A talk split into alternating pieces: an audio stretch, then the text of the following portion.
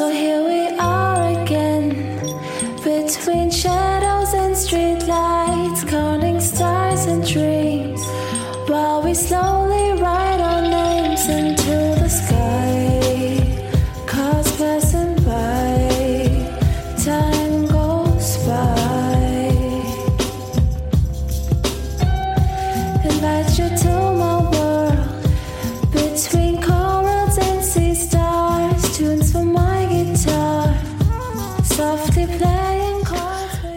Hello，各位听众，您现在收听的是 FM 幺零六点九路人电台，男孩的复数是 gay。很感谢各位听众在深夜聆听路人的电台。如果你喜欢路人电台，请把它推荐给你的好基友们。如果你想跟路人有进一步的互动，可以关注路人的微信公众号。那联系方式呢，都在节目简介当中。路人期待与你们的相遇。那今天路人想跟大家聊一聊的就是，嗯、在工作当中遇到基友要不要相认？呃，回顾一下，我其实已经毕业四年了，相当于说已经工作四年了。只是说这工作四年当中也，呃，怎么说前前后后换了可能三，应该有三份四份，这是第四份工作了，所以也经历过不同的这个同事。那当然，同事当中也有真的是同一属性的这样的人。所以今天就想给大家讲一下，就是我在这个工作当中遇到的什么样的基友，然后是在怎么样的情况下遇到的。呃，我大学毕业以后的第一份工作其实是去了广州，然后一个呃，算是一个比较大的一个集团吧。当时是在这个广州总部，所以呃人比较多。那个时候，呃，因为刚大学毕业，还是而且尤其是新到了一个城市，总会充满各种人生幻想，就是想说，哎，在这个城市能不能遇到爱情啊？能不能遇到中意的人呢？所以那个时候还是会比较常上这种小软件。同时，在那个时候工作的有一个同事，我跟他交集不深，就是只知道，只是，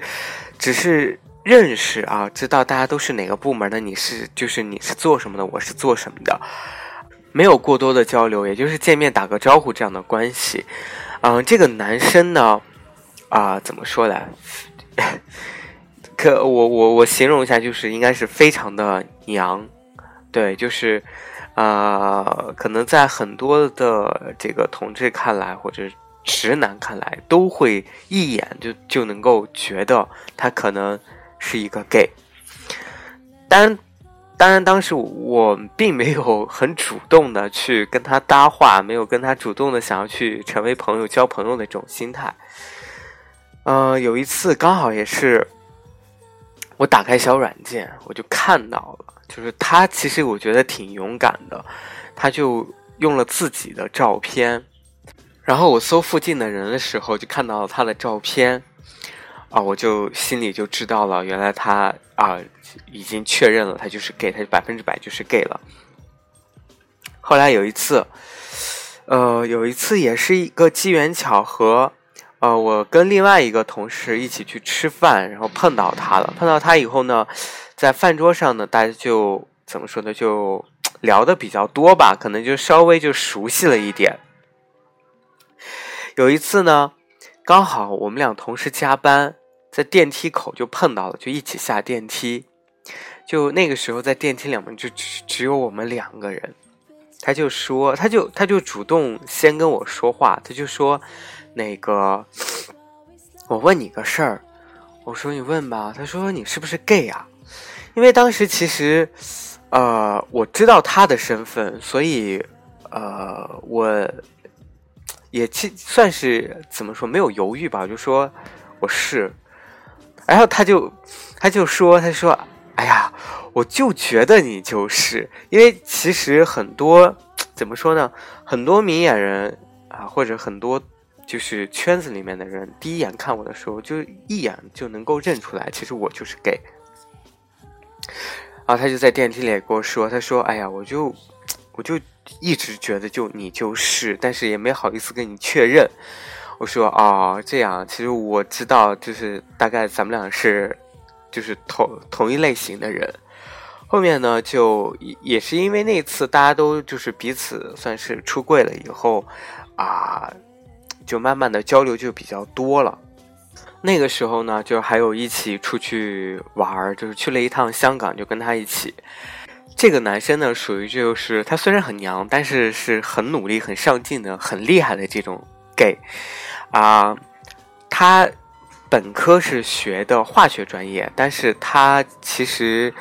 后面呃进了四大，他第一份工作其实是进了四大的。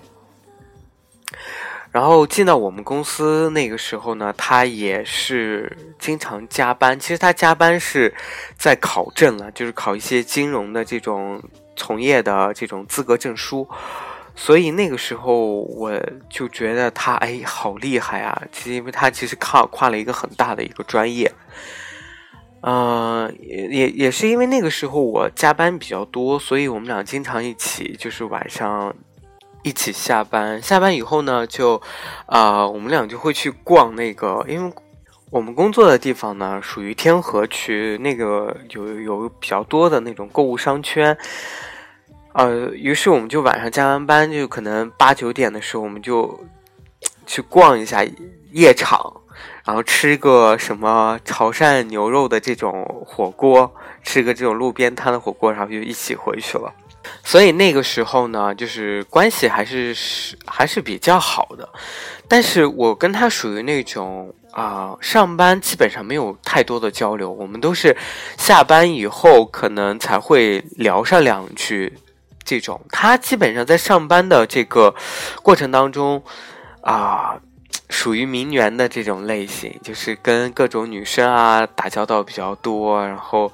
啊，但是他就是私底下会给我说，他属于那种他知道他自己是就是可能会跟女生的关系会。比较好一点，或者是比较喜欢结交朋友，但是他心里非常的清楚或者明白，就是什么样的女生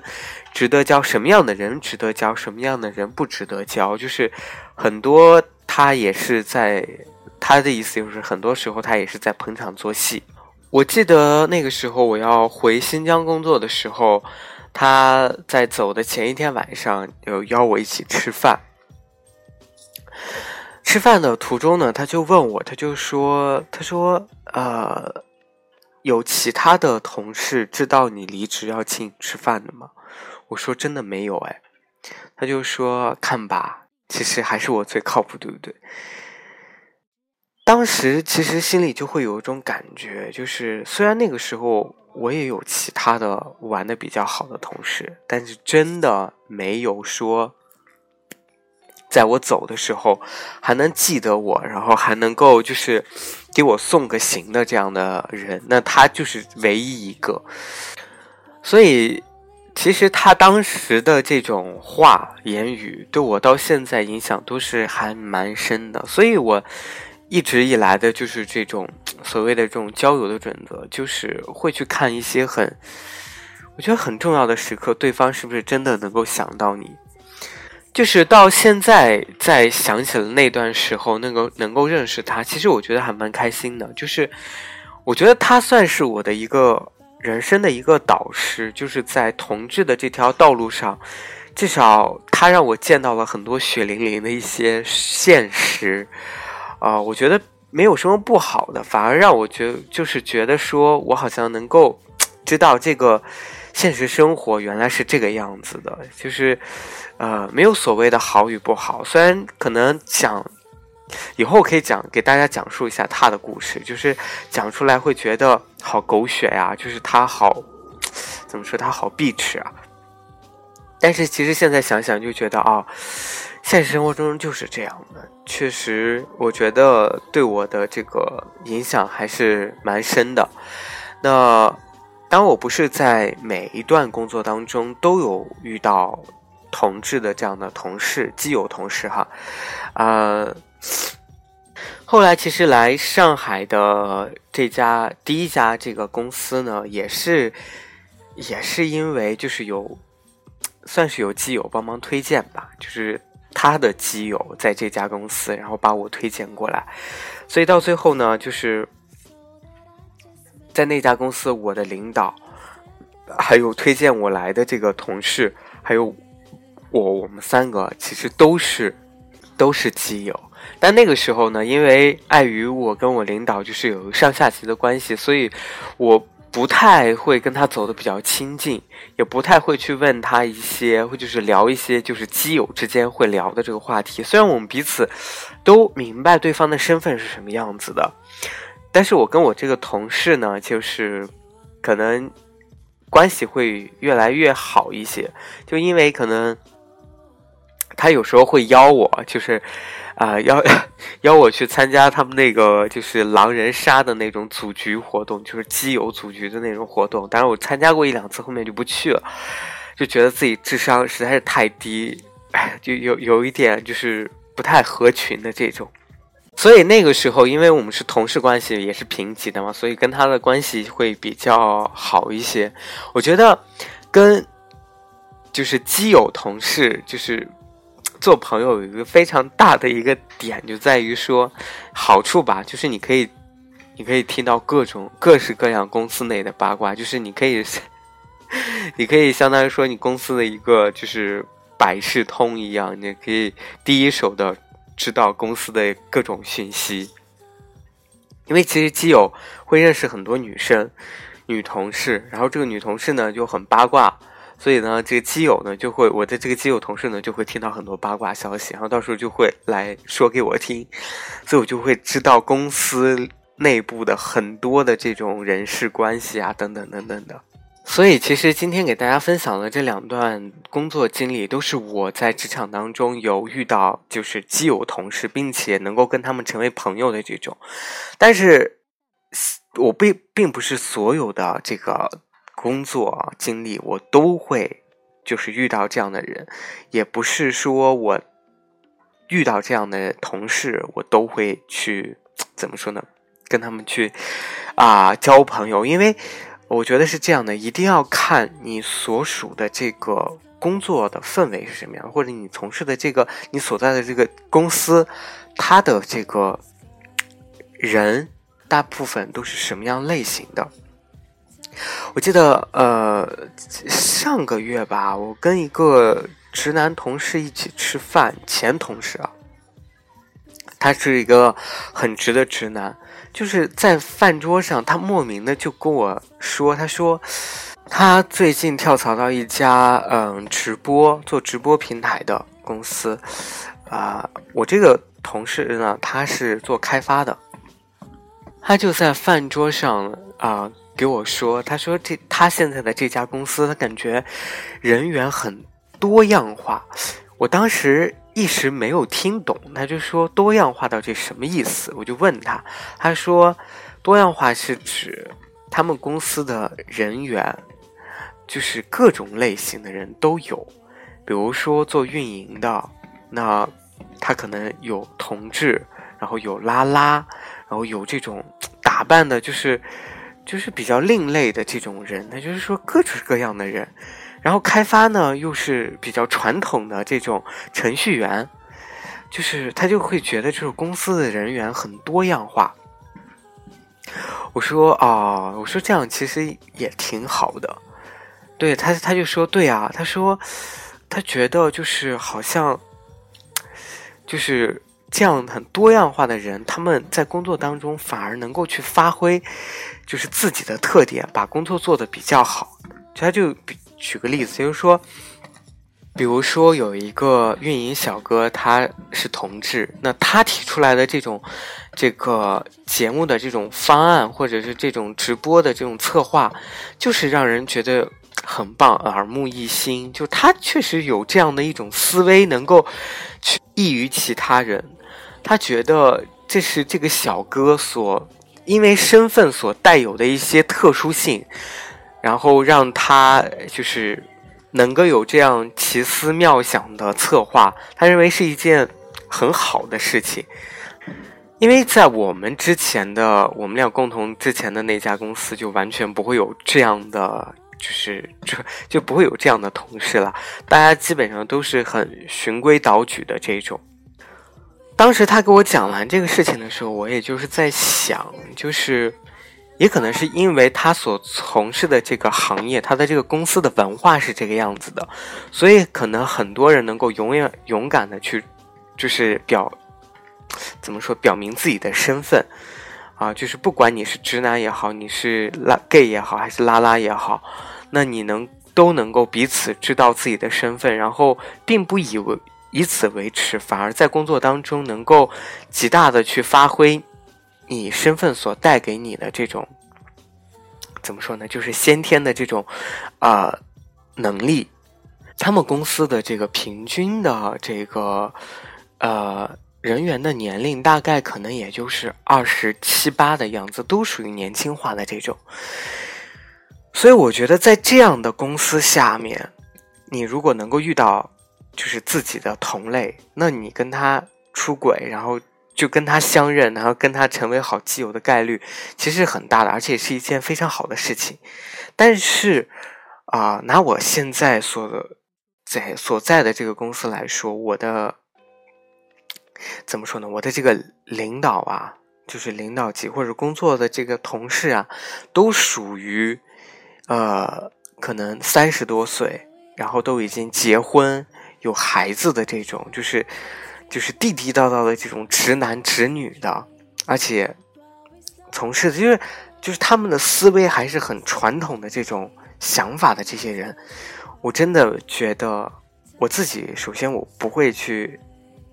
不会去承认我自己的身份。第二就是如果我真的在这样的环境下认识到了同志的基友，我也可能轻易的不会去去跟他。太多的亲近，或者是，就是跟他成为很好的这种朋友，因为其实你在这样的环境当中呢，我真的不太会。首先，我不会去表露自己的身份；其次，我就算认识到了这个，我知道有这样的基友同事，我也不会去跟他就是过分亲近或者怎样，因为我觉得，首先。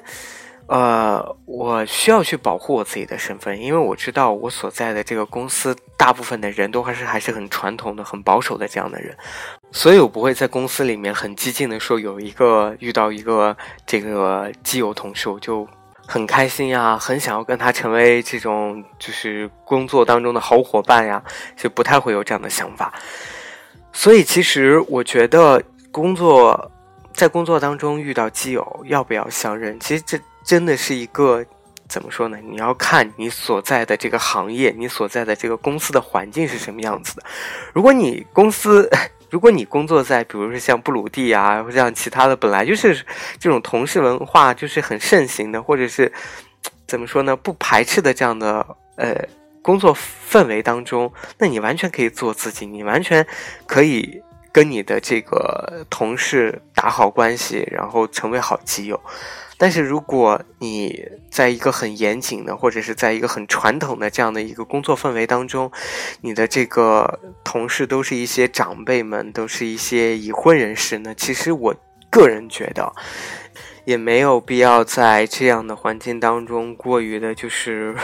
把自己作为 gay 的一面展现出来哈。当然，其实我明白，就是越是在这样的严肃的氛围当中，你能够遇到一个基友同事，其实你想要跟他成为好朋友，想要跟他倾诉，想要跟他搭帮结伙的这种心态，其实是越强烈的。但是我的建议还是大家不要那么的明显。就是假如说你真的认识到一个好基友了，那可能还是私底下交流要多一些，在工作当中还是要尽量的去克制自己。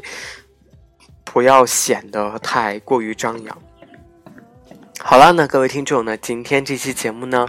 就录到这里。再次感谢各位听众在深夜聆听路人的电台。晚安喽，各位听众。